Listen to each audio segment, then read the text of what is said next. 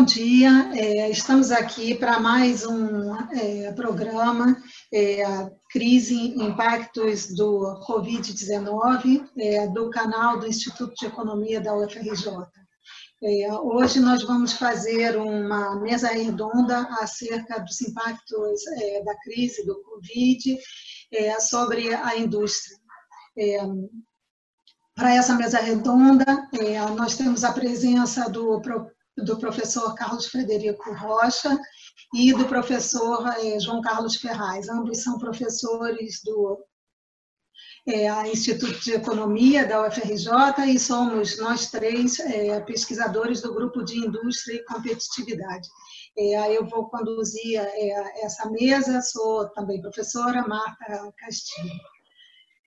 Então, muito, a gente tem falado bastante sobre os impactos da crise em, em diversos, é, em diversos segmentos, em diversas dimensões. É, uma delas relevante é, é a, a, o impacto é, da crise sanitária e a econômica que se segue sobre é, a capacidade produtiva do país, em particular da capacidade industrial, de produção industrial do, do país. Né? Por essa razão, a gente é, gostaria de aqui é, abordar três é, pontos, três assuntos né, que nos parecem é, relevantes para pensar é, é, o, as perspectivas de crescimento, saída, quer dizer, de enfrentamento é, da crise e de posterior saída da mesma, é, do ponto de vista da, é, do crescimento industrial. E aqui isso é, tem tanto uma dimensão é, no que diz respeito é, à capacidade de é, fazer face a determinados gargalos produtivos é, que podem se apresentar, podem decorrer da, da, atual crise, quanto também das perspectivas de mais longo prazo de recuperação da economia brasileira.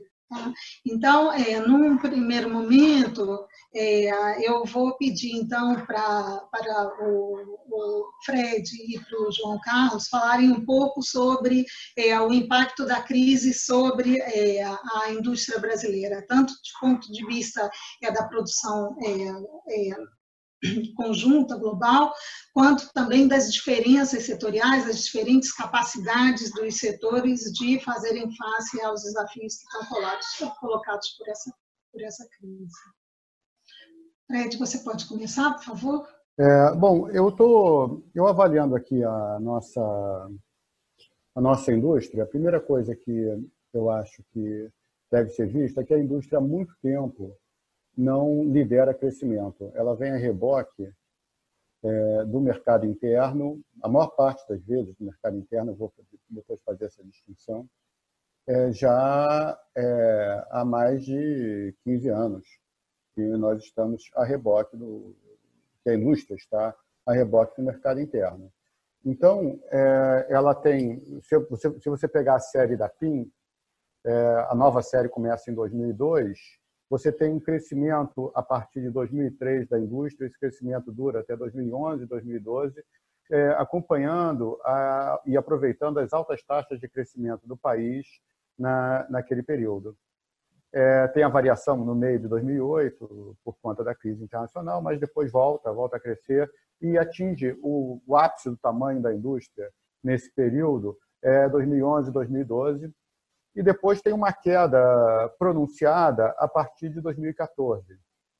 É, dessa queda, a indústria ainda não se recuperou. Então, a indústria, é, nesse momento, é, é a PIN tem, ela adota a base 100 de 2012, a gente está trabalhando nesse estava trabalhando em fevereiro com a, SES, a, a série da PIN é, desacionalizada estava trabalhando é, com 87% da com 87, né, com nível 87, ou seja, tinha uma queda de cerca de 13% em relação ao nível de atividade de 2012. Isso é, isso aconteceu desde é, de, desde o início da, da recessão que nós vivemos, 2015, 2016. Tá? Então, é, a indústria não vinha bem. É, principalmente, é, e aí a separação, né? Você pode, eu posso separar a indústria naquela que atua para o mercado interno e aquela que atua para o mercado externo. A que atua para o mercado externo, dependendo do recorte que você faça, você pode fazer assim a extrativa. Quando eu olho só a extrativa, a extrativa não tem variação da produção com a crise, porque ela está voltada para o mercado externo. Mas a indústria de transformação tem forte variação é, com a crise 2015-2016. E, não, e assim, a indústria de transformação, especificamente, não se recupera nunca mais. Então, nós estamos aí com é, a indústria com nível de atividade muito baixo, grande capacidade ociosa, é, desde é, 2015. Então, a é, indústria em crise na crise, né, Fred? Na crise. É. Em crise, na crise. Na crise. Da pandemia, né? Ah, não, pois é, ela entra, esse é o ponto, ela entra na, na crise já em crise.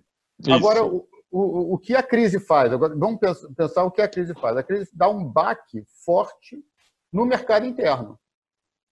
Tá? Vamos dar um baque forte no mercado interno. A sensação que eu tenho olhando para isso é que a indústria vai ser fortemente impactada por essa crise. E, isso também é... no mundo inteiro, né? É, mas no mundo inteiro a indústria não estava com o nível de. É, com baixo nível de atividade que nós estávamos. Tá? Então, nós, nós já partimos, porque o, o que eu estou falando aqui é que nós já partimos de uma situação de crise. É, ao contrário do que acontecia, acontece com a China, por exemplo. A China está com a indústria muito bem, obrigado. Tá? Ou com outros países que vinham numa recuperação da indústria. Tá? No caso brasileiro, a indústria vinha muito mal já e é, leva esse baque. Eu acho que é bastante preocupante. É muito mais preocupante porque, em razão dessa crise, é, nós temos é, nós vamos ter alguns problemas de caixa, alguns problemas de financiamento. Depois o João pode até é, se estender um pouquinho sobre isso, né? Mas a minha a minha percepção é que o, impacto para a indústria, por essa razão específica, dela tá, já vir em crise, é muito elevado. Então, quando você olha determinados segmentos, por exemplo, é, o segmento bens de capital e duráveis, poxa, esses dois são fortemente dependentes do mercado interno e duráveis a única coisa que salva um pouquinho é a automobilística. Tá? É, o resto é tudo mercado interno. Esses caras vão fatalmente ser fortemente impactados e se nós não recuperarmos o mercado interno rapidamente, eu não sei se eles voltam. Essa é a, essa é a questão. Mas, mas, mas quando você fica falando assim, Fred, eu fico pensando o seguinte: se eles já estavam, se a situação da indústria de transformação ela estava maus, né, desculpa pelo português. É, e, e, se a gente pensar no que está acontecendo, que a gente tem a gente tem uma crise para, da parada. Essa é uma grande parada. A única coisa que não para é o vírus de, de, de, de disseminar por aí. É, e algumas pontas que eu, certamente a gente vai conversar de onde que tem um estresse de demanda. É, mas se ela já estava mal, vamos pensar assim, logicamente, o que, que significa isso? Né? Se ela entra na, na crise muito mal, aos 13, 13 pontos abaixo do que estaria alguns anos atrás, havia algum sinal que ela poderia é, avançar, mas é, os cara, portanto, os caras já estavam numa situação é, de magreza do ponto de vista de estoques, do ponto de vista de emprego, é, do ponto de vista de ajuste de capacidade produtiva. Portanto, é, é, curioso isso, né? A minha pergunta é se eu não estaria especulando muito, se o fato dele já entrar na baixa, ele terá menos dificuldades de se ajustar a um período longo de baixa, é, longo, sei lá quanto tempo, né? É, relativamente a um cara que estava é, numa posição ao contrário. É, veja, em 2008, na crise de 2008, nós entramos na crise quando a economia estava acelerando, né? é, e as medidas que foram tomadas foram efetivamente para você não interromper aquela trajetória, né? Tanto que ele, a recuperação vai um V, depois estabiliza e tal. É, não vale a pena, enfim, deixa para lá. Mas, de qualquer maneira, era uma lógica diferente que estava acontecendo. Agora os caras entram na baixa. Então, é, do ponto de vista assim de ajuste, é curioso, né? Esse mal que nós estávamos, ele não vai penalizar tanto quanto se você tivesse numa situação é, de, de produção a todo vapor. No entanto, é, o que parece que é complicado, ok, os caras já estavam magros, continuaram magros, é, para mim o, o, que é principal nisso é que como a carga de negativo é, ou, ou, de baixo nível de atividade ela estava muito alta e agora se acelera, é, a disposição dos agentes econômicos de ativar algum tipo de atividade no sentido de uma recuperação vai ser muito cautelosa. Né? Então, o cara está vacinado, desculpa pelo termo, está vacinado em crise. Né? Então, ele não vai ativar uma economia assim como é, sei lá, no caso de uma economia que estava com a dinâmica diferente. Então, eu acho que isso a gente tem que pensar. Eu não tinha, enfim, eu estou aqui colocando uma coisa, reagindo a que você está pensando, entendeu? Mas, enfim. É, e, e, e, agora, o problema principal que eu acho é desse estágio que você está falando é das pontas que demandam uma ativação rápida é, para enfrentar a, as demandas pontuais, né?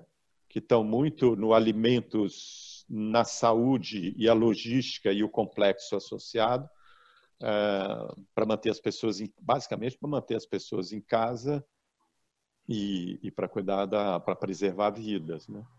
É, é curioso. Nesse, é, nesse sentido, não sei se você já estava pensando em, em, entrar nesse assunto, mas é, é, a gente espera que tenha alguns setores que tenham resultados diferenciados, né? Se a gente olhando pela demanda, é claro que são esses setores que você está falando, que são é, associados é, à alimentação e às necessidades básicas que vão ser mantidas. Alguns dados de consumo é, mostraram algum, algum aumento é, algum aumento inicial durante o mês de março. É, mas é, tem outros que vão ter que fazer face, que estão sendo chamados a responder às necessidades de é, equipamentos médicos e algumas coisas assim. É, por exemplo, é, algumas é, articulações, até de algumas agências públicas, ainda que tímidas, é, no sentido de mobilizar fabricantes é, que possam é, produzir, transformar sua produção uh, para produzir ventiladores e outros equipamentos médicos. A Embraer, por exemplo, está é, fornecendo peças para ventiladores, etc. Né? Então, assim, é, eu acho que vale a pena a gente olhar. É, também a gente sabe que vão ter desempenhos diferenciados entre os setores, né? por conta, de um lado, da demanda, e, mas, pelo outro lado, uma preocupação de como a gente pode é, justamente capitanear, como que a gente pode aglutinar as forças é, e utilizar alguma capacidade existente para é, responder a essas demandas mais específicas até do, do setor, do complexo é, sanitário, né? É, Fred, você quer falar? Bom, eu, começa você, eu, né? Eu, você, tá. você Porque eu, tá eu, eu, eu, acho que tem... Um tá, eu acho que tem três, três pontas, e algumas com mais amplitude e outras com menos amplitude uh, com relação à necessidade imediata de fornecimento e a sua capacidade de resposta. É, as três pontas são informação, a segunda é alimento e material de limpeza, a basicamente para, para o lar, para manter as pessoas em casa. E o terceiro é o complexo da saúde econômico, industrial e tecnológico para uh, combater o Covid-19. Né? São três blocos de coisa e todos eles têm a sua logística associada.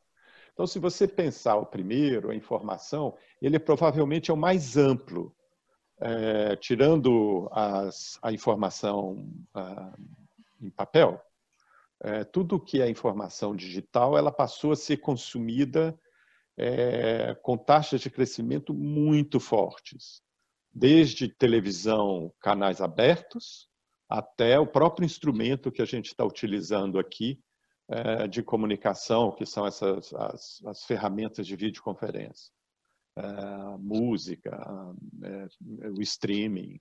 Então, isso aqui a gente está vendo uma, uma, uma, uma explosão de consumo dessas coisas, que por detrás disso é, tem a sua capacidade de oferta das infraestruturas, basicamente de comunicação. É, o tráfego de alguma dessas empresas de, de comunicação cresceu 50%, entendeu? A taxa, é, a valoração é, a, na, na bolsa de alguns desses fornecedores desses instrumentos de videoconferência cresceu 30% enquanto a bolsa está despencando. Enfim, então aqui é um fenômeno. Assim, qual é a consequência disso? É que não só ele dá é, espaço para as pessoas ocuparem o seu tempo, né? basicamente você tem o que fazer em casa para além das tarefas de faxina, cozinha, e conversar e a ginástica e beber é, mas também ocupa o tempo das pessoas e pode, de uma certa maneira, mudar alguns hábitos. O que a gente não sabe é se isso mudará permanentemente ou não. Tem muita gente que fala assim: agora com a videoconferência não é necessário mais escritório corporativo. Mais ou menos, né? A gente não sabe ainda. É, agora, veja que, associado a essa economia, que era tudo a economia do gig, que eram os serviços é, de, de, de autônomos, etc., esses, uma parte sofre, outra parte se mantém pelo delivery, etc., enquanto os outros motoristas autônomos sofrem mais. É, então, isso é amplo. Alimentos, do ponto de vista assim, o alimento uh, fornecido para as pessoas uh, consumirem, isso também tem uma, uma amplitude relativamente grande. É, nesses dois quesitos, é, o, o, o, Brasil ah, tem as suas características e ele está bem do ponto de vista assim, as pessoas estão conseguindo ter acesso à informação, menos mal, né? É, e estão conseguindo se abastecer. Portanto, o, é, o desempenho do, da indústria, da agroindústria anterior, que meio que era diferenciado é, dentro da indústria de transformação, como o Fred apontou, ela está, por enquanto, está segurando a onda. É, no entanto, tudo que é o serviço, não é indústria de alimentação, serviços é, de restaurantes e bares, essas coisas, eles estão sofrendo muito. Né? Eu conheço uma empresa que virou radicalmente para o delivery, eles tinham duas, dois restaurantes, e, né? os caras estão com um faturamento de 5% do que era anteriormente, entendeu? Uh, por mais que se tome chopp digitalmente, é, tem seu limite. Né? É, e o terceiro é o da saúde. Né? O da saúde, é, ele tem um problema geral, que o Fred apontou, é, mas a amplitude dele é menor, né? É, assim, todo o esforço que está se fazendo hoje é para equipar a, a, a indústria de saúde a atender um, um, um, escopo de problemas de saúde muito limitados, né? Então, isso vai desde os postos de saúde, a vacina contra a gripe, os atendentes e, e, e os hospitais, e os leitos, e o UTI, e os respiradores, e a máscara, e, e o gel, e os experimentos que estão sendo feitos. Esse é mais localizado.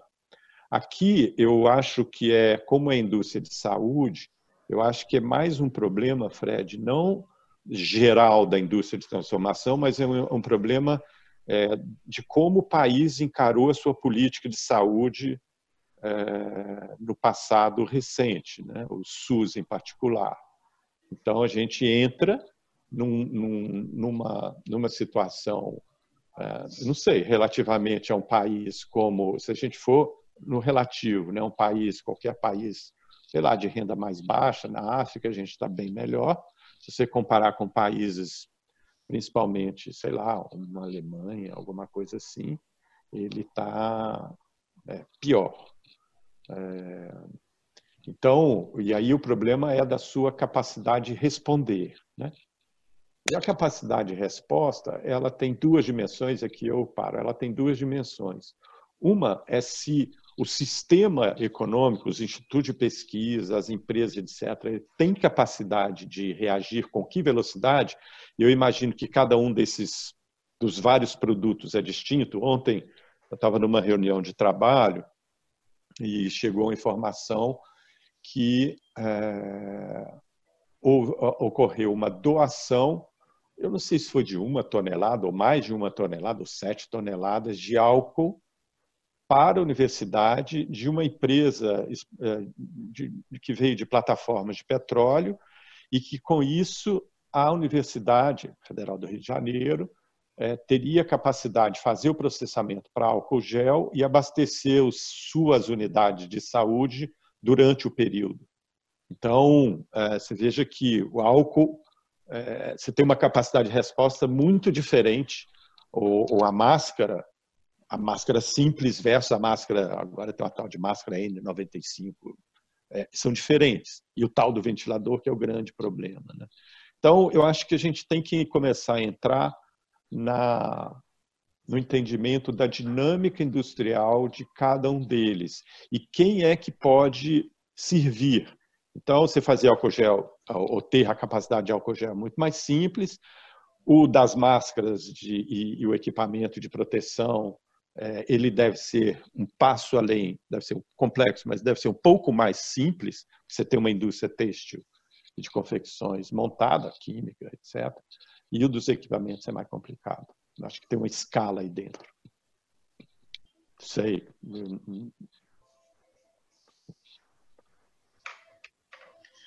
É, é...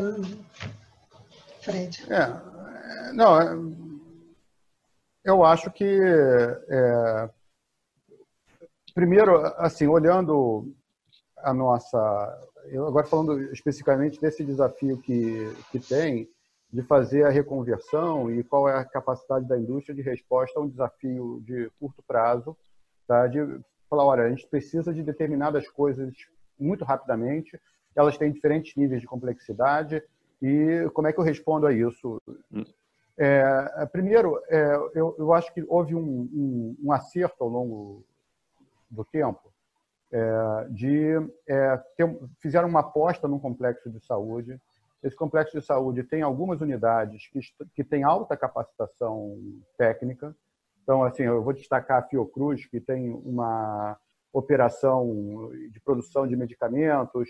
Nós temos aí também alguns, alguns laboratórios militares com capacidade de produção de medicamentos e, é, e que isso, é, ainda que é, estejam, você veja só, a gente está falando da Fiocruz aqui, eles estão diretamente ligados à, à área de pesquisa, né? É, mas tem alguma capacidade de resposta no curto prazo é, por, por, políticas que foram adotadas é, anteriormente né? e que foram descontinuadas, diga-se de, diga de passagem. Né? Mas que a capacitação ainda estava presente. E é, isso a gente está conseguindo responder. Né? É, e, ou seja, é, até também a política de genéricos, tem umas coisas ali que a gente tem é, uma tecnologia básica que responde rapidamente a, a esse desafio. Tá? E, é, então, assim, eu, eu posso pensar Olha, olha, se surgir um medicamento específico que lá a cloroquina lá do lá do Trump tal não surgiu esse medicamento a gente vai necessitar é, o país tem capacidade de chegar e falar assim, ah, me dá aqui que eu vou fazer agora e nós vamos, embora não produzisse antes ou produzisse numa escala que não era a escala, que não vai ser a escala necessária, né? Então, é, esse tipo de indústria nós, nós constituímos, é, né, é, esse tipo de capacitação nós constituímos ao longo do tempo. Então, nós temos alguma resposta ali, mas a resposta, tá, como está ficando evidente, está longe de ser ideal. Tá? Então, é, no que você, quando você vai, é, sai, sai da área diretamente da, da saúde, começa a ter que é, entrar em tecnologias. É, até aqui eu vou citar um pouquinho a, a lógica do Davi, né? É, quando você sai da, do fluxo e passa para a montagem, você começa a complicar. Tá? Então, já os respiradores, é, já não, nós não, tem, não estamos com, conseguindo equacionar rapidamente isso. Então, eu vou dar o exemplo da UFRJ. A UFRJ tem um grupo na COP que, tem, que montou um respirador, tá? e esse respirador, aparentemente, é de produção fácil.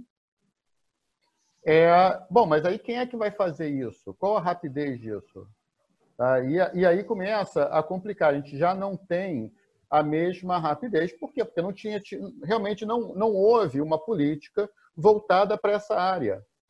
Né? E é, nós não constituímos a capacitação necessária. Então, de repente, a Marta estava falando aí da Embraer entrar, uma, uma empresa que tem uma capacidade de montagem, ela entrar e fazer alguma coisa no meio disso tudo. É, e eu ficando, eu, eu fico aqui indagando, puxa vida, a gente olhando para isso, eu, eu fico olhando para o futuro e pensando: será que não será possível fazer uma política de compras ancorada no setor da saúde, de maneira que a gente tenha capacitação para produzir boa parte dos desafios que podem acontecer, ou seja, de dar segurança é, na questão de defesa mesmo. Ah, eu não tenho medo que, o, que haja uma é, que haja um desvio de um carregamento que vem para o Brasil e eu ficar aqui, eu vou, eu vou ficar sem, sem insumo para um momento como esse. Não, eu tenho a capacidade da indústria responder a isso. Tá? É, que seria ah, é, isso, isso eu acho que é uma boa, eu até vou olhar pelo lado positivo, é uma boa experiência, uma boa é, é, é uma boa oportunidade para a gente pensar em ter políticas de compras. As experiências internacionais de políticas de compras são muito boas. Ah, e, é, houve uma mudança na percepção internacional. A política de compras sempre foi muito condenada, né? Mas houve uma mudança na percepção internacional sobre políticas de compras ao longo do tempo. Até a OMC já olha com alguma aceitação a respeito disso. Então, é, por que não a gente implantar, a partir de agora, olhar para o complexo da saúde e ver uma oportunidade, como foi vista no caso dos medicamentos, de ter uma política de compras para a área da saúde, tá? que é. possa é. dar segurança, é, segurança mesmo no sentido de defesa para a, para a sociedade brasileira. É, eu, eu, eu, Fred, eu vou pegar a partir do seu ponto, tá?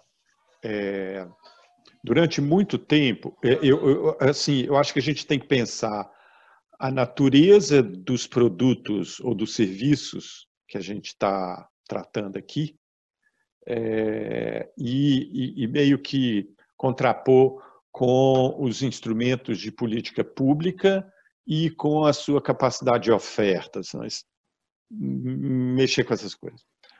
É, se a gente pensar, eu vou pegar o, o, o, que você tinha mencionado anteriormente, que a gente foi bem sucedido. A gente foi bem sucedido pelas primeiro pelas decisões anteriores da gente ter um sistema, o tal do SUS, como a gente tem. Né? Então, isso agora está se revelando é, como um fator diferenciado é, com relação ao enfrentamento de uma crise dessa natureza, e provavelmente isso pode ter repercussões sobre o caminho que estava indo é, numa orientação, digamos, mais liberalizante de administração é, de governo, é, de se desvalorizar o SUS e valorizar um sistema mais privado. Tá? Então, eu acho que aqui nós temos um, um tema que vai estar subjacente é, do ponto de vista uh, da discussão de políticas de saúde no, no futuro e que certamente uh, há agora mais elementos para você defender uma ação mais uh, consistente do ponto de vista da ação pública. Esse é um ponto mais geral. O segundo é, houve efetivo, quando você mencionou que a gente estava preparado e a gente poderia produzir drogas, etc., porque durante um tempo razoável, é, houve uma ação público e privada coordenada é, no lado da farma. Ah, então, do lado da farma, é, desde a política de genéricos, a patentes, ou seja, ele atravessa ah, é, é, administrações, desde o Fernando Henrique até o passado recente. Ela vai desde o genérico até uma política é, mais ativa, que eram as famosas PDPs, que eram de você ter articulação entre produtores privados, é, iniciando a produção de, de, de farmacêuticos, em, para, em parceria com institutos públicos, com uma articulação de poder de compra da saúde, a regulação da Anvisa e o financiamento das agências de financiamento, os BNDES, FINEPs da vida. Exatamente. Então, havia uma coordenação de agências públicas numa determinada direção, o que favoreceu, então, o que é, você está colocando. É, portanto, é, ele tem que ter uma política de compra, sim, mas ela super articulada. Né? E o que a gente está falando agora é que, para além do, da farma, é, há um ponto crítico aqui, que são as demais compras e, em especial, os equipamentos. Tá? Aqui dos equipamentos, eu acho que vale a pena é, alguns casos e um tema mais geral. Né? Uns causos, nesse caso, ajuda. É, quando a gente fala dos equipamentos, a gente está muito focalizado na, numa demanda imediata que é nos ventiladores. É, agora, pensem ambulância. Tá? Ambulância com equipamentos sofisticados, isso é uma tarefa que eu vejo que uma indústria automobilística de montagem não é tão difícil.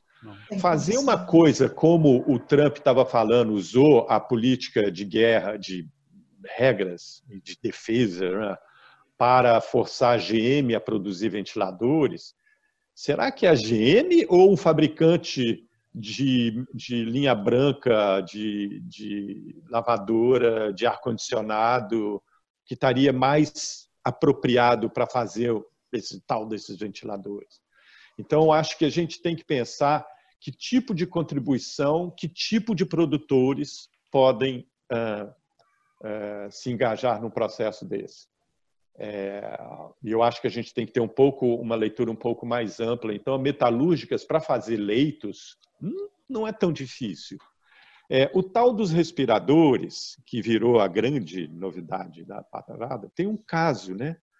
A, a principal empresa brasileira, uma que foi, inclusive, eu acho que em Cotia, uma prefeitura tentou invadir para pegar e depois voltou atrás, essa empresa é uma empresa que foi era uma startup que surgiu de um programa de fomento de, de capital semente do BNDES, o Criatec. Depois ela, ela, ela cresceu e, e, e se graduou e ela foi investida por dois fundos. Essa empresa, eu posso dar o nome, porque isso aqui está no, no, no, site deles, chama MagnaMed. É, e ela foi investida, então, por dois fundos, sendo um fundo, chama Vox Capital, que eu acho, que eu tenho quase certeza que esse Vox Capital é um fundo de, de investimentos é, que tem a lógica do impacto social. É, né, ele tem agora impacto ambiental, impacto social, estão surgindo investidores com essa preocupação. É, então, aqui está demonstrado que existe a capacidade. Aí você fala o caso da UFRJ, assim como tem na USP, etc. O problema todo é a anterioridade. Né? É, essa turma devia estar tá trabalhando no seu projeto de pesquisa, mas quantos deles que estavam com a cabeça, como esses meninos da Magna Med estavam, de sair dali da bancada para entrar numa escala industrial?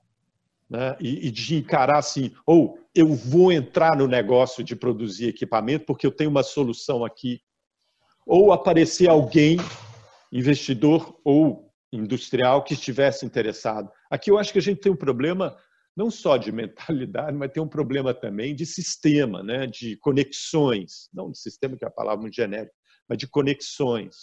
E agora, quando aparece uma crise, aí aparece, não, a empresa X, a empresa Y estão em contato com o laboratório para fazer daqui a um mês, não sei o quê, mil unidades, e começam a extrapolar coisas que, do ponto de vista da saúde, ela não passou pelos critérios de avaliação. Obviamente, você tem crise, você tem que relevar algumas coisas. Então, aqui está revelando, e aqui eu, eu, eu não sei, é, a Marta é, e o Fred que acha disso, está revelando um pouco a fraqueza do nosso tal do sistema de inovação né?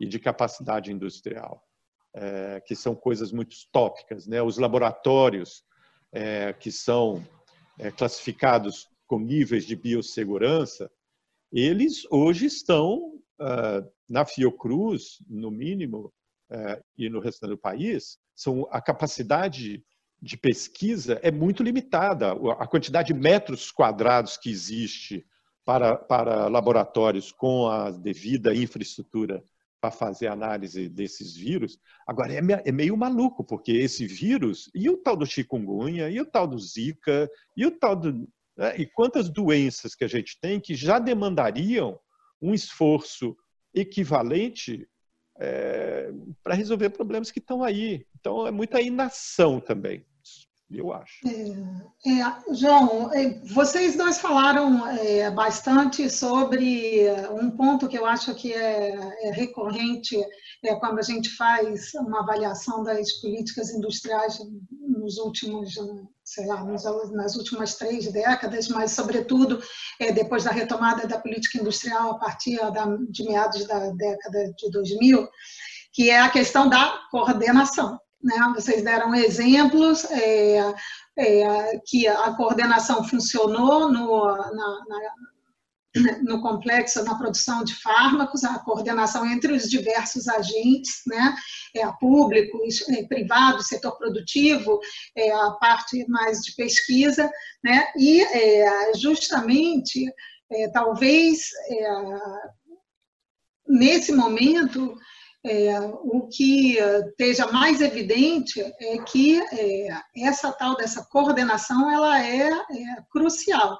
Talvez é, dessa crise a gente vá pensar, vá ser ainda mais enfático na questão da, da, necessidade da gente coordenar os diversos agentes, de ter, porque você vai coordenar a pata científica e tecnológica, a pata produtiva e a pata financeira, né, que vocês falaram. E a regulatória e a regulatória.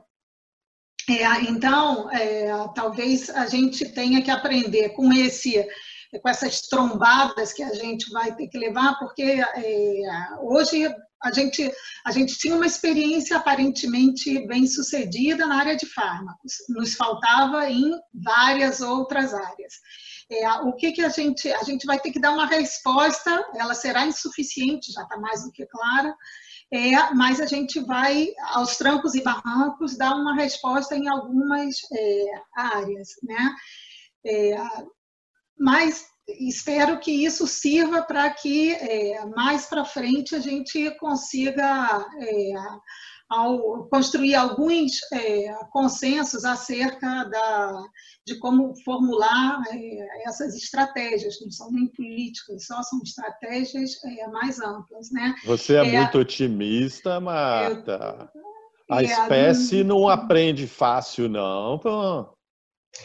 É, tentando tirar otimismo de algum lugar, aprendizado não necessariamente aplicável. Mas, é, voltando ao mundo real e pessimista, é, justamente o que, é, em falta de uma coordenação efetiva, que já foi, se ocorreu no passado, foi limitada, a gente está vendo são iniciativas é, Normalmente, eu queria passar um pouquinho agora para a questão de se vocês têm algum comentário sobre as políticas que estão sendo adotadas ou iniciativas, etc. Então, eu queria fazer é, de cara o seguinte comentário.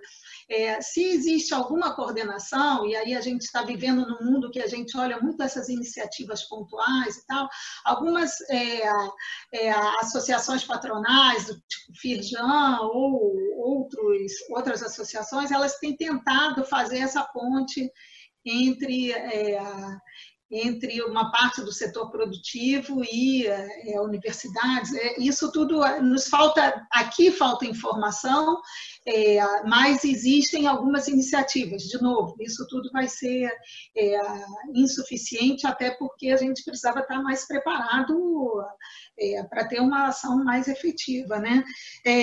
vocês têm algum comentário a fazer sobre é, vocês que, gostariam de comentar sobre é, as medidas que é, estão sendo tomadas para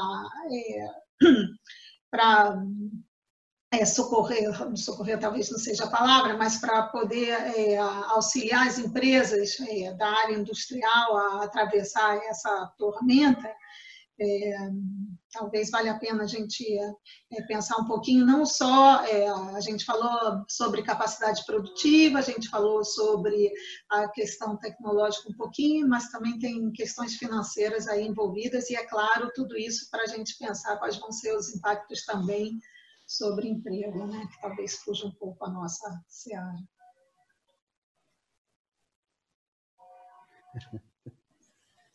Ninguém quer. É, Marta, tinha uma coisa urgente para ser feita, e tem a coisa urgente para ser feita, que ainda não foi implantada, né? que é resolver o problema de quem, eh, dos negócios que é, informais que foram descontinuados e tem uma galera que está sem recurso para, para, para as necessidades básicas. Né? Então, eu acho que isso é, ou seja, o que eu estou querendo dizer aqui é o seguinte: essa crise nos pega de, muito de surpresa, não só nós, como o mundo inteiro. É, não tem políticas previamente formatadas para isso. É a preocupação maior de curto prazo, eu acho que está correta, é você conseguir é, suprir a necessidade básica da população. Então a gente vai por aí. É, agora vai ter que ver as empresas em que situação financeira estão, né? É, e é, ver quais são as, é, os créditos necessários. Eu acho que é, vai ter muito problema de capital circulante por aí.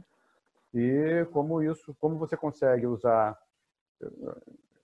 bom, é o que eu acho, né? Como você consegue usar os bancos públicos para suprir essa necessidade de capital que vai surgir ao longo dos próximos meses, né? É, eu acho que essa é a, a, a grande preocupação que nós devemos ter. Ou seja, nós vamos deixar essas empresas quebrarem ou nós vamos tentar manter a estrutura produtiva para uma eventual retomada um pouco mais adiante. Então, a medida de crise nesse momento é justamente fornecer o crédito necessário. Tem alguma coisa de flexibilização do mercado de trabalho que, tá, que é, foi mandado o MP sobre isso e é, isso isso ajuda as empresas, mas tem um problema com a compensação que você dá para os trabalhadores, né? Mas é, então tem, eu, eu, acho que essa é uma coisa que é relevante, né? Mas a outra é realmente o crédito. Você tem que encontrar crédito e os bancos públicos devem responder a isso. Eu, o, que eu, o que eu acho um pouco é, complicado nesse momento, né, é que isso vai na contramão da conversão que estava sendo feita dos bancos públicos. E como é que fica isso? É, você estava você tava levando os bancos públicos para uma direção, uma direção muito específica, que, na verdade, é, era uma transformação dos bancos públicos. Agora, de repente, você olha e fala, puxa vida, é, a única saída que eu vou ter, eu, pelo menos a minha avaliação, a única saída que você tem nesse momento é usar os bancos públicos para conseguir suprir de crédito essas empresas. E aí como é que fica? É, é, é, é a gente vai fazer isso? Tá, eu vou dizer assim, é, eu acho que essa é, isso é o que tem que ser feito. Perguntar o que tem que ser feito? Usar os bancos públicos para suprir de crédito, para capital circulante das empresas que estão com grande dificuldade de caixa. E essa dificuldade de caixa nós acreditamos que vai ser momentânea e que, portanto, vale a pena nós continuarmos posteriormente. Então, é dar, dar, dar o capital nesse momento. Agora, ainda não foi feito isso, e isso é uma necessidade. É, eu, eu, eu, vou, eu vou mais, mais. Eu vou começar no mais genérico para cair depois no financiamento. O mais genérico é o seguinte: quando você fica pensando o que está acontecendo agora, é, é que se, se antes havia o mercado manda no Estado, agora o Estado está mandando no mercado. Eu estou usando palavras assim bem diretas, mas para chamar atenção. Né? Antes, todas as políticas econômicas neste país elas estavam vindo a reboque é, de, de necessidades do famoso mercado, porque havia ou há, não sei se permanecerá, uma crença que o mercado tem todos os mecanismos capazes de resolver todos os problemas a determinado preço e taxas, né? Então essa era a direção que se estava vindo. Curiosamente, é, pelo menos do ponto de vista é, da estratégia e com a crescente importância do progresso técnico é, como um driver é, do crescimento, é, e é, os países, principalmente países inclusive países conservadores, eles estavam vindo numa linha de fortalecer as políticas eh, mais ativas, eh, política industrial, inovação, o nome que se queira dar, política ambiental, o nome que se queira dar, eh, em, em formatos diferentes, né? Você vai desde a China, Índia, Japão, próprios Estados Unidos com a política do Trump de um nacionalismo America First, não sei quanto, passando pelas Alemanhas da vida, todos eles, russos, todos eles estavam vindo com essa história. Aqui no Brasil estavam indo numa direção. Então, mas o que está, se você perceber o que está acontecendo hoje, implícita ou explicitamente, o Estado está comandando a tesoura, né, o tal da oferta e demanda, né? Ele está mandando, está retraindo a demanda, mandando todo mundo ficar em casa, ou sugerindo, ou induzindo, ou que seja, com o apoio da indústria de informação, é, com países em geral, né, com instrumentos diferentes, alguns países com soluções mais autoritárias, outros menos, mas ele está, ele parou a demanda, digamos, pelo lado do consumo, né? E ele está controlando, ao fazer isso, ele julgou na terra a oferta e está ativando aquelas pontas é, é, acionando as políticas de defesa, etc., aquelas pontas que são mais necessárias e fazendo coisas, inclusive, todos estão, cada um está defendendo o seu, né? Então todo mundo fala assim, ah, não, porque o carregamento na China chegou lá um americano e pagou o dobro e parou a carga de não sei o quê, que ia para a França, né? o Brasil proibiu exportações e a Argentina proibiu exportações de equipamentos, ou seja, está todo mundo defendendo o seu e quem tem a grana vai lá e compra no spot, tchau. Esse é assim é, é o que está acontecendo é, hoje em dia. Os caras mais previdentes, obviamente, se deram conta. Isso, talvez a Marta possa inclusive dizer o seguinte: há uma implicação disso sobre a geografia da produção é, que a gente ainda não entende direito, mas ela vai dar o que pensar do ponto de vista de localização da produção, né, pelas logísticas, etc. E ia depender porque a China é o é a, a fábrica do mundo, enfim. Então tem um, tem um assunto, o Estado está comandando o mercado. É, isso é relativamente claro. Aí, se a gente pensa do ponto de vista é, de o que, que ele está fazendo nesse momento, é, e a história da coordenação, aí eu brinquei com a Marta, porque nós tivemos experiências recentes e talvez experiências históricas lá do começo do século XX, onde, ou nos períodos de guerra, é, onde é, tá, o assunto coordenação estava é, na pauta. A nossa capacidade de coordenação ela tem uma diferença entre o Estado e as administrações é, do momento. Né? E, e aqui cada país vai ter a sua dificuldade. A China consegue fazer o que faz, não só porque eles são têm o controle e a tecnologia, não sei o quê, mas eles têm um partido comunista que tem 80 milhões de membros, que aquilo desce pela sociedade e ela chega no prédio e não sei aonde. Portanto, é um tipo de. E, e, a Alemanha consegue fazer isso com outros instrumentos, ou a Coreia do Sul, uh, ou a Finlândia consegue fazer isso com outros instrumentos completamente diferentes. Né?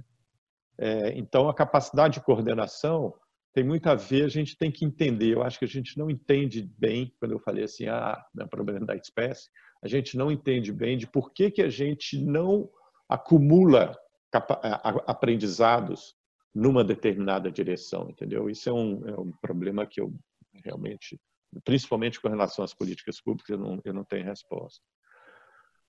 Com relação ao que se está fazendo e os bancos públicos, etc., vamos pegar pelo lado do financiamento. Né? É, que, aqui a gente tem, eu estou aqui com eu, alguns déjà vus sobre a crise financeira anterior, pela minha experiência que eu tinha à época, eu estava sentado numa das cadeiras do BNDES, né? E eu lembro que quando eu lembro assim claramente, você, Fred, você lembra do André Lois, né? Sim, sim, sim. Então, o André, essa, é, o André era um, um, companheiro nosso na faculdade, fez o mestrado com a gente. Foi, eu acho que foi da sua geração, né, Flávio? É, ele era, no mestrado ele era uma turma depois da minha. Isso. Então, o André depois ele, ele era economista-chefe do HSBC e ele me foi fazer uma visita. Eu lembro, cara, setembro de 2008. Ele foi me fazer uma visita lá no BNDES e ele falou assim: a gente já estava só olhando, né? É, e, e, o comportamento dos agentes financeiros. Ele falou, João, os bancos vão puxar o freio. Eles têm que preservar o balanço deles. Está na hora dos bancos públicos aparecerem. Isso, eu, lembro disso claramente, dele falando puxar o freio. É, hoje é completamente diferente, porque alguma coisa se aprendeu. No entanto, preservar balanço, ou preservar o caixa, é o que todo pessoas físicas ou jurídicas fazem, farão, né? Muito bem. É, e as ações hoje, como houve uma parada, as ações hoje é de injetar de liquidez. Então, quando o banco, as mudanças, Fred, eu acho que as mais interessantes de se é, monitorar, e eu acho que vale a pena uma conversa específica sobre isso, é, o financiamento da crise, é as políticas que estão sendo tomadas no Banco Central. Né? Tem uma, uma proposta de emenda constitucional, uma PEC, que dá ao, ao Banco Central o poder equivalente um pouco mais do que o Fed americano faz. É, não só de comprar títulos é, do Tesouro, mas ele injetar dinheiro diretamente uh, no, no, na, no sistema econômico. E a grande questão é sobre quais, quais regras, né? Que aqui começou-se um debate, e é comum em todas as áreas, inclusive de política industrial, se haverá escolhas ou se será uma política transversal e ele tem capacidade de qualquer cara que chegar lá, ele tum, entendeu? Ou se ele vai selecionar uh, e como selecionar e com que critério, etc. Que ele pode, porque ele pode estar comprando título direto de empresas ou de bancos ou de pessoas, enfim com amplitude ainda desconhecida. Então, isso aqui tem um, é, é uma inovação que está se introduzindo que não existia.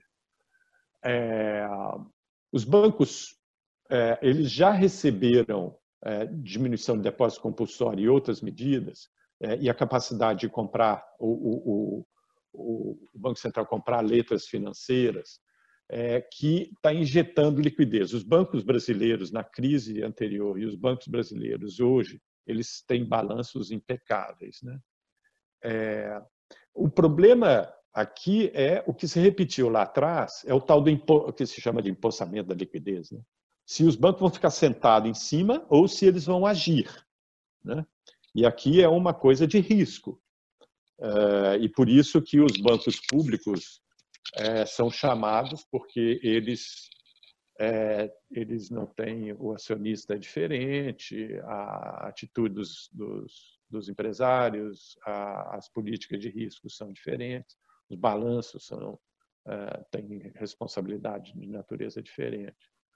É, hoje a gente está com um problema de, de empossamento de liquidez. Né? E as soluções que estão vindo, algumas delas são engenhosas, e, e o que importa aqui é que cada crise tem soluções específicas para ela, né? inclusive, principalmente do ponto de vista financeiro.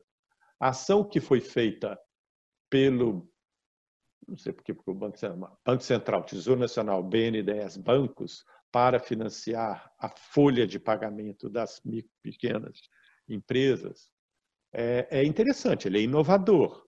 O mecanismo dele é, ele, é, ele é novo, porque é um dinheiro que sai do Tesouro a 3,75, para no BNDES, enquanto ele não estiver sendo usado no BNDES. O BNDES é remunerado a Selic. Você vê que tem uma arbitragem aqui. Depois, quando ele entra no Programa Emergencial de Suporte ao Emprego, PES, é, ele vai para os bancos, a partir daí o BNDES é remunerado a 3,75, portanto o BNDES é somente um canal. Tá? Ele não está entrando para fazer operação, ele está usando a rede de, e o seu sistema de operações indiretas, que está super avançado do ponto de vista de digitalização. O, o Tesouro põe 85%, os bancos põem 15%. E o dinheiro vai, num mecanismo que ainda tem que ser montado, o dinheiro vai direto na conta é, do, do, empregado com o compromisso de se manter o emprego.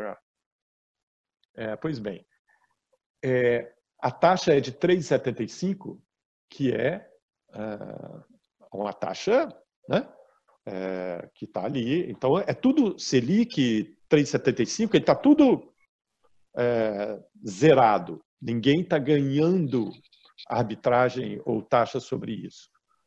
O que não se sabe é se uh, haverá um custo de risco ao, ao banco emprestar, entendeu? É sempre o banco comercial. Se o banco vai colocar ao pedir garantias ou colocar uma taxa de risco variável, na MP ele diz que a, MP diz que ele pode selecionar os clientes com base no desempenho anterior, em base numa avaliação de crédito de seis meses anterior. Portanto, já tem um espaço para você selecionar ali, ele não é completamente transversal, é razoável.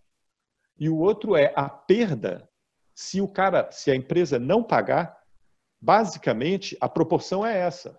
É, a, o banco tem que recuperar está é, lá, que ele tem que fazer, não sei quanto, não se sabe com que capacidade de enforcement, aí entra o Banco Central, mas se houver uma perda, 85% é do Tesouro e 15% é dos bancos. Portanto, é um mecanismo diferente, né? ele é novo. É, ele, assim, eu acho que iniciativas desse tipo, de inovações desse tipo, é, e, e o que é importante, ele é datado. Ao contrário de medidas anteriores, é, que perduraram de um período de, de tempo muito mais longo, esse aqui eles tomaram a preocupação de datar e, e a possibilidade de renovar, entendeu? Então, isso permite o um monitoramento do que está sendo feito e dos resultados mais, mais apropriados. É, então, para mim, o grande problema agora no sistema financeiro, e aí voltando ao Fred, é que o sistema financeiro, se ele vai proteger o balanço dele, em que medida que ele, então, não vai uh, agir injetando liquidez no sistema uh, como um banco público. Portanto, a defesa do banco público é pertinente. Né? Falei muito, né? O tema. É, mas é um tema, essa parte financeira é de fato uma parte importante. Fred, você quer complementar algo nesse sentido? Não, não. Eu estou preocupado mais, Fred, com o seguinte: como é que a gente, é, na universidade, é, vai continuar, é, vai conseguir é, financiar os programas de pesquisa. Será que, isso é, que talvez é nossa, um pouco mais nossa praia, né? Será que as agências públicas é, do financiamento da pesquisa, da inovação, vão estar um pouco mais sensíveis, ao contrário do que vinha a trajetória para ciência, tecnologia e inovação? O que, que você acha disso? Você acha que eles vão estar sensíveis ou vai continuar ao miserê, como dizem? Eu, Pô, isso é uma especulação danada, né? É, é, eu acho que definitivamente vai ter uma mudança no que se refere à, à área da saúde. Essa que é, é, e eu que eu fico com medo, João, e assim, é, o, nós estamos com minha percepção agora, vou tomar cuidado na hora de falar isso, mas é, nós estamos com o Ministério da Ciência e Tecnologia com pouca força interna no governo e o Ministério da Educação com muita força interna no governo. Então, é, as políticas mais associadas ao Ministério da Educação tendem a ter mais peso que as políticas mais associadas ao Ministério da Ciência e Tecnologia. É, no, o Ministério da Educação fez um movimento bastante drástico com as bolsas agora, que foram foi e um, um discurso assim, olha, agora mudou, o que a gente vai fazer é apoiar quem apoiar essa área médica aqui e vamos deixar essas ciências sociais de lado e tal. É, o que eu tenho medo é de você chegar e falar, não, realmente surgiu esse problema e agora eu vou apoiar as ciências, as ciências da saúde e o resto eu vou chutar para o lado, né? que eu acho que pode acontecer isso. É, e é, as ciências da saúde, é, sendo que o, tem, tem, tem a seguinte questão, nós, estamos, nós entramos numa epidemia sem os financiamentos necessários e agora nós vamos sair, será que agora que vem os, os financiamentos? Eu, pô, mas eu preciso pensar no que vai acontecer daqui a 10 anos, do que hum. é, eu não sei. É, tem, é, o Congresso estava deu uma preservou o FNDCT, né? Ah, é? é? É, ele ele impediu porque eles queriam derrubar todos os fundos, né? Isso. E o FNDCT foi preservado. É, então, tenho, agora é uma questão de vontade política de uso do, do FNDCT e não contingenciamento dos hum. recursos de, um, de uma maneira geral. Então, é, eu acho que a questão do FNDCT é fundamental tá, para colocar as coisas minimamente para funcionar. E é, aí o resto eu não sei, João. É, eu fico olhando. Eu não sei se você conhece o, o projeto lá do, do Maglev você já passou por ele, né? O, é, a gente, eu conversei bastante com o pessoal da COP sobre o Maglev. É, e aí, por isso que eu falo da questão da importância da política de compras e como ela deve ser articulada conosco nessa história. Como você falou aí, da, é, você criou um complexo farmacêutico, não foi, não foi do nada. Você teve é, você mobilizou a capacidade científica da, da, da, sociedade, não só da universidade, mas da Fiocruz também estava é, o principal ator aí foi a Fiocruz, mas você colocou aí no meio o setor produtivo, as empresas farmacêuticas, trouxe os bancos públicos, trouxe, fez uma porção de coisas e conseguiu produzir algum. É, o, o que aconteceu com o Maglev? O Maglev é um, um projeto, um projeto quase que de bancada. Que Maglev alguém... é, um, é um trem, é um, é um veículo é um, de levitação. É, ele é um trem é, magnético, né? ele não é, ele flutua sobre o trilho, né? Então, é, e aí você teve a primeira ideia, olha, vamos colocar isso em funcionamento. Tem uma pista de cerca de 200 metros que liga, que liga dois prédios da COP e aquela pista tem um veículo sobre ela que funciona. Então, você vai lá e vê um, um, um veículo levitando sobre os trilhos é, de um lado para o outro, né? Isso aconteceu tem quase 10 anos. E nunca e foi. Nunca mais saiu. E aí qual é o problema? O problema é que eu preciso certificar esse, ve esse veículo para certificar esse veículo, eu preciso de uma pista de mais de um quilômetro, ou de cerca de um quilômetro. Essa pista precisa ter curva é, e eu tenho que transportar passageiro e passar o veículo por algumas situações é, de risco, né? E para ver se ele responde bem a essas situações. É, o, enquanto essa pista de 200 metros custou na casa de dezenas de milhão, essa essa fase seguinte está na casa de centenas de milhão, tá? E aí como é que a gente vai como é que a gente viabiliza isso? Essa é a. É, quem é que tem dinheiro? Você saiu da, da agência de financiamento, a, a, FINEP não tem mais condição de tocar um projeto desses, ou o BNDES não, não tem mais condição. Isso, o Maglev foi fundo, BNDES, né? É BNDES, né? Foi o BNDES. Não tem mais condição de dar fundo perdido a centenas de, de milhões que, é, que são, são necessários, né? Então, não, não é tem que... condição não, Fred. Não há a política, o desejo político. É, não tem, então não tem, não tem a intenção. A intenção é, política não, é, dele. Ao mesmo tempo, esse veículo já estava nessa plataforma quando você estava implantando toda a rede de VLT no Rio de Janeiro. Tá? Então, pensa só o seguinte: é, não, não teria sido possível você articular. Eu não sei nem se o VLT foi uma boa opção ou uma rede daquele tipo foi uma boa opção, mas uma vez que você tomou a decisão de colocar uns trenzinhos andando pelo centro do, do Rio de Janeiro, por que não ter apostado numa tecnologia nacional é, com algum grau de inovação para colocar isso em andamento? É, e fazer o que era mais, o que nesse momento é o mais difícil, é você ter um produto certificado. É, é, é essa a questão.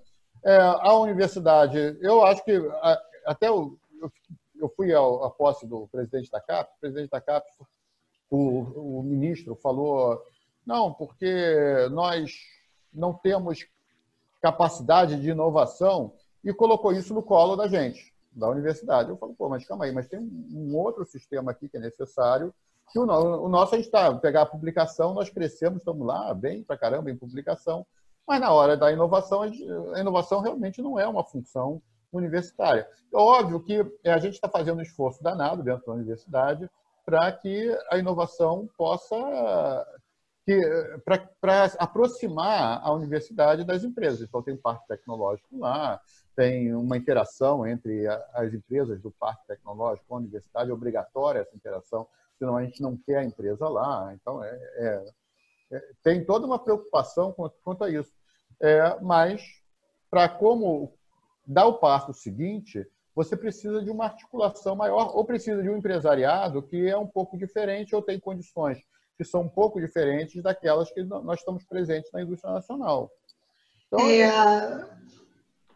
Agora, tem outra coisa que eu queria falar, só desviando um pouquinho de assunto. Tem é, tem essa crise pega a gente de um no contrapé e que eu acho que a gente pode pensar mais com maior profundidade, que é como esse país vai enfrentar o fato de que a boa parte do trabalho vai se dar à distância. É, mais ou menos, né, Fred? Eu acho, João, eu acho que essa crise levanta.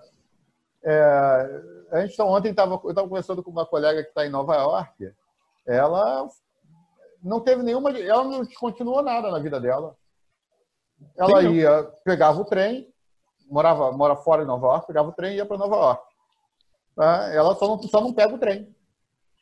É a Fred, Fred e João, eu vou interromper aqui porque eu acho que isso daí é um tema é, que a gente, justamente, a gente começa a pensar nas novas organizações de trabalho, na nova organização da produção, inclusive com os aspectos é, geográficos, né? Qual é a geografia da política é, mundial, é, da, da, a geografia da, da produção da indústria mundial, inclusive pensando assim o que, que aconteceu com a indústria brasileira em termos de internacionalização, em termos de aderência às cadeias globais de valor, o que, que isso vai acontecer, é, é um olhar mais é, para o futuro é, eu acho. Então, assim, e que amplia e que é, entra nessa questão da, da organização do trabalho e que, como o Fred já disse várias vezes, é, nada voltará a ser como antes, será?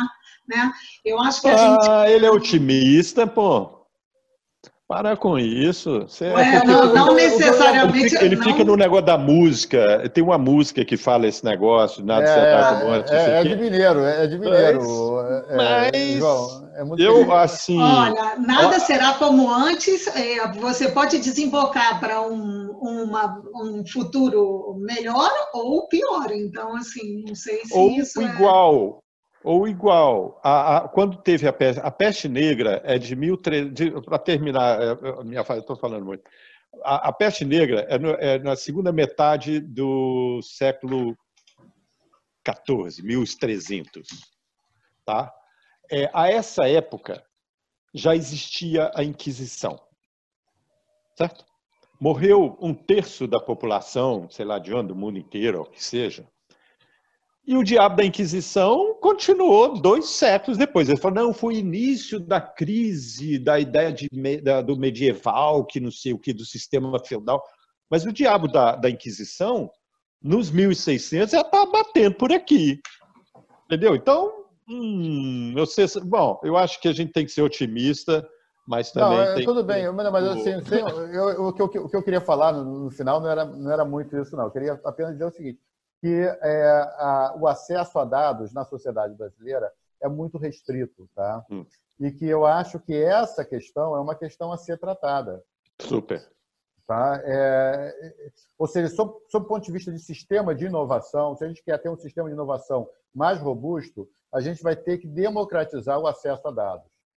Tá? Não dá para a gente manter, não dá para entrar na indústria 4.0, não dá para entrar nesse mundo com o sistema de dados que nós temos. Então, é, uma das razões principais de nós não podermos hoje colocar é, aulas à, à, distância entre os, com os professores, com os alunos, é o acesso a dados. Tá? Um dos problemas que nós vamos enfrentar, que algumas pessoas estão enfrentando, de não poderem trabalhar hoje, é no acesso a dados. Então, é, essa questão é uma questão que tem que ser enfrentada de maneira mais séria no, no país. Ou seja, o acesso a dados no, numa sociedade que, porra, de repente, teve que ficar em casa e que quem está com dado fica. Porra, você está tá o mundo rodando aí com dado, né? Tá? E é, o meu filho está tendo aula aqui, ele tem aula do, do colégio, a professora está do outro lado lá, e ele está assistindo a aula. Tá? Não sei nem se ele vai voltar a ter aula depois é, normal e vai repor, mas o problema é que ele está aqui cumprindo atividade. Isso acontece porque ele tem acesso a dados e boa parte da sociedade brasileira não tem acesso a dados. Aí. Ou seja, a gente volta àqueles três, um dos três setores que, que o João mencionou lá no início, que eram setores que estão é, mais é, que mais em voga, né, mais em voga no, que são os mais sensíveis ao que está acontecendo, que é a questão das informações. Bom, eu acho que a gente pode é, terminar por aqui. Futuramente a gente terá dados mais recentes para também analisar as mudanças. Já que estão falando de dados, né? É, e então eu acho que a gente pode continuar essa conversa em outras ocasiões. Ó, obrigado, Fred, obrigada, João, e bom, até breve no canal do Ian, tá bom? E fiquem em casa, Tchau. né? Fica em casa. Fica em casa. Fica em casa. Obrigado Tchau. aí. Tchau, gente. Tchau.